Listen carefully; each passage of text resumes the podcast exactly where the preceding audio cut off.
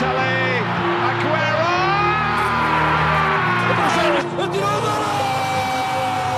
Rui Costa vai, Rui Costa já acreditou, vai tirar para o golo, atira, golo! Golo! Vai Éder, vai Éder, vai Éder, vai foi, chuta, chuta, chuta! Gol! Sejam bem-vindos ao 16 episódio do podcast O Meu Stendhal. Aqui nasceu Portugal, é a frase que denuncia o destino deste episódio. Vamos até à cidade de Guimarães e vamos falar do clube local, o Vitória Sport Clube, fundado em 22 de setembro de 1922. Neste episódio recordamos a época 2019-2020 da equipa do Vitória e, como sempre, podem ver a camisola em questão nas redes sociais do podcast. Twitter, Instagram, TikTok, já sabem, podem e devem passar por lá e deixar a vossa opinião. Na época 19-20, Ivo Vieira foi o escolhido para comandar a equipa.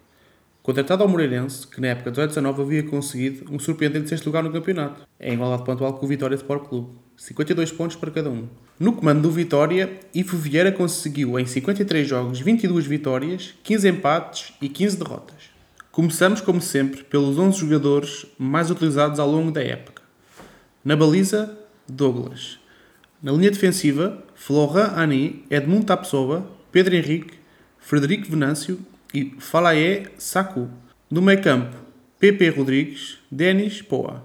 E o trio de avançados mais utilizado foi Davinson, Bruno Duarte e Marcos Edward. Para além destes 11, o plantel do Vitória dispunha ainda de jogadores como Rochinha, Lucas Evangelista, João Carlos Teixeira, Léo Bonatini, André André, Rafa Soares, Almuzrati, Olá John, André Almeida e Alexandre Guedes. Falamos agora dos resultados da época.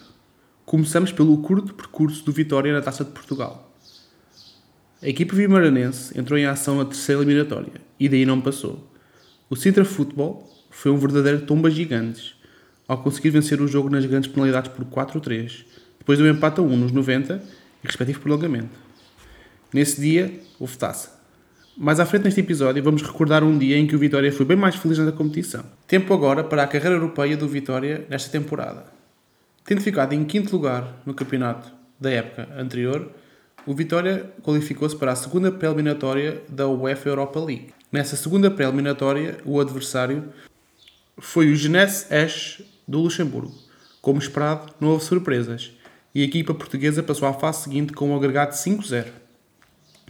Na fase seguinte, a terceira pela eliminatória, o adversário foi da Letónia, foi o Vent Splis. Mais uma vez sem surpresas, os vimaranenses atropelaram. 9-0 foi o agregado das duas mãos. Faltava apenas uma fase, o play-off. O Steaua Bucareste da Roménia era a última barreira antes da fase de grupos. Ora, depois do empate a zero na Roménia, a eliminatória ficou resolvida no Castelo de Guimarães e o Castelo foi sem dúvida uma fortaleza. Os vitorianos venceram por 1-0, gol do Tapsoba de penalti, e garantiram assim a presença na fase de grupos da Liga Europa. Ora, o grupo foi o seguinte: Arsenal de Londres, Eintracht Frankfurt e Standard Liège. Não foi um grupo simpático para os vitorianos, e isso ficou provado com o quarto lugar com apenas 5 pontos conquistados. Apesar do último lugar salientar o empate a uma bola em casa frente ao Arsenal e a vitória por 2 a 3 na Alemanha frente ao Eintracht. Fechamos o resumo da época pelo Campeonato Nacional. O Vitória Sport Clube terminou a época no sétimo lugar com 50 pontos e ficou assim fora dos lugares europeus. Nessa época, em Portugal, o campeão foi o Futebol Clube do Porto, com 82 pontos. O Sport Lisboa Benfica ficou em segundo com 77 e o Sporting Clube Braga fechou o pódio com 60 pontos.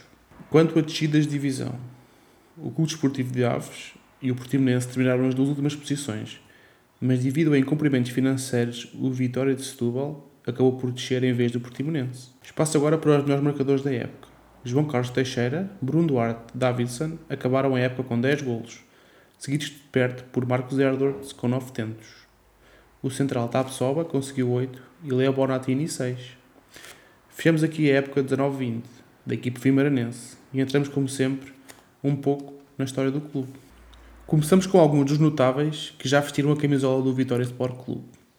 Ora, Neno, Nilson, Flávio Meireles, Moreno, Nuno Assis, Rogério Matias, Jerome Palazzi, Tiago Targin, Ricardo Pereira, Alex, Carlos Fangueiro, Pedro Mendes, Zlatko Zaovic, Pedro Barbosa, Paulo Bente, Paulinho Cascavel, Marek Saganovski, Moça Marega, Marcos Edwards, Ricardo Quaresma, Rafinha, Pedro Jeromel, Tiago Silva, Custódio, Alain, Bruno Alves, entre muitos outros. São muitos mesmo. Depois do Hall of Fame de jogadores, vamos ao Hall of Fame de treinadores.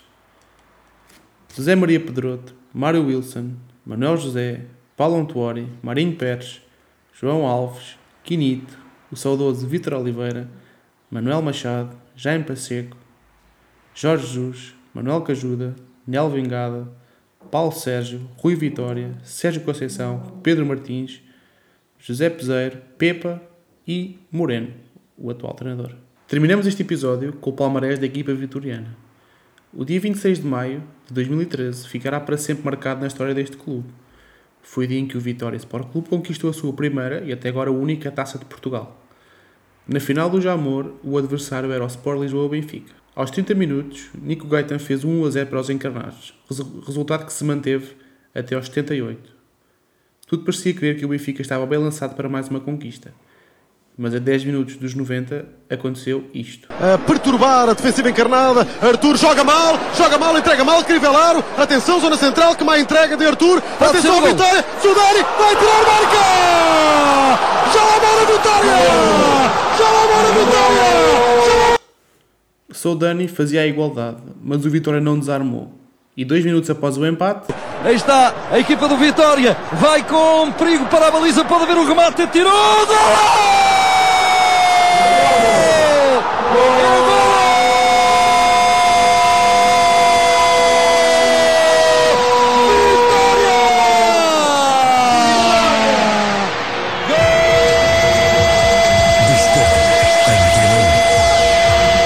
Estava consumada uma inacreditável reviravolta. Ricardo Pereira acabava de marcar o gol mais importante da história do clube de Guimarães. O Vitória, treinado por Rui Vitória, conquistava assim a Taça de Portugal da época 2012-2013. Para além da conquista da taça em 2012-2013, de salientar ainda a vitória na Supertaça em 88-89. Espero que tenham gostado de mais um episódio. Já sabem que podem visitar as redes sociais do podcast, Instagram, Twitter e ainda ao TikTok. Basta pesquisarem por podcast O Stendhal. Um abraço, até ao próximo episódio. Vá, tchau, adeus.